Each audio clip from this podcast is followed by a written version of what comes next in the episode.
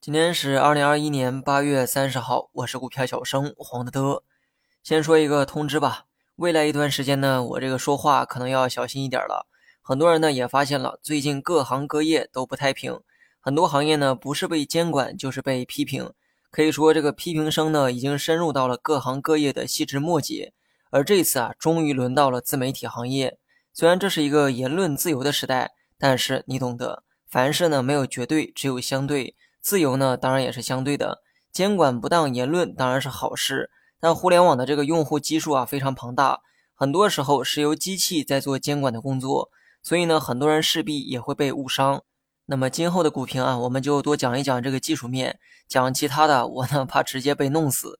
今天这个市场走势呢，走了一个冲高回落，至于热点呢，还是那几个，也就是工业母机和这个周期股，局部呢是有热点。但这些热点啊，还支撑不起整个市场的热情。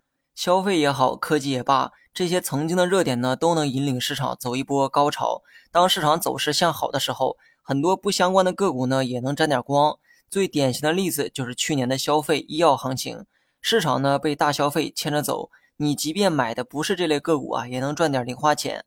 但这两天工业母机和周期股貌似呢没有这种魄力，只是在自顾自的玩耍。市场本身呢，并没有得到提振，所以啊，结论是近期的市场比想象的要差很多。站在多数人的角度来看，亏损应该是常态。市场存在不确定性的这个问题啊，上周呢我就给过提示，最近呢要学会多观察，手上尽量别做任何动作，仓位呢继续控制在五成以内。下一个趋势没有出现之前，不要轻易的下注接下来的方向。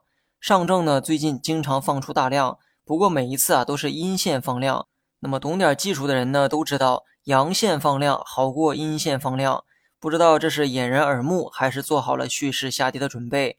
所以接下来两天呢，走势啊会比较关键。突破三五四零的时候，可以预期上升行情。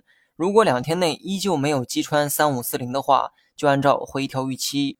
另外呢，从中长期走势来看，比起周期股、锂电、新能源这些高估值板块，大家呢要学会慢慢的挖掘低估。或者是正在走向合理估值的板块，这其中呢，别忘了曾经的大消费领域。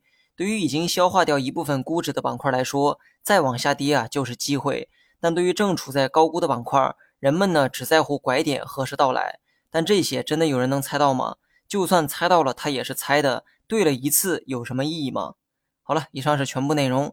最后呢，给自己打一个广告哈，欢迎大家加入我的新米团也就是我的小圈子。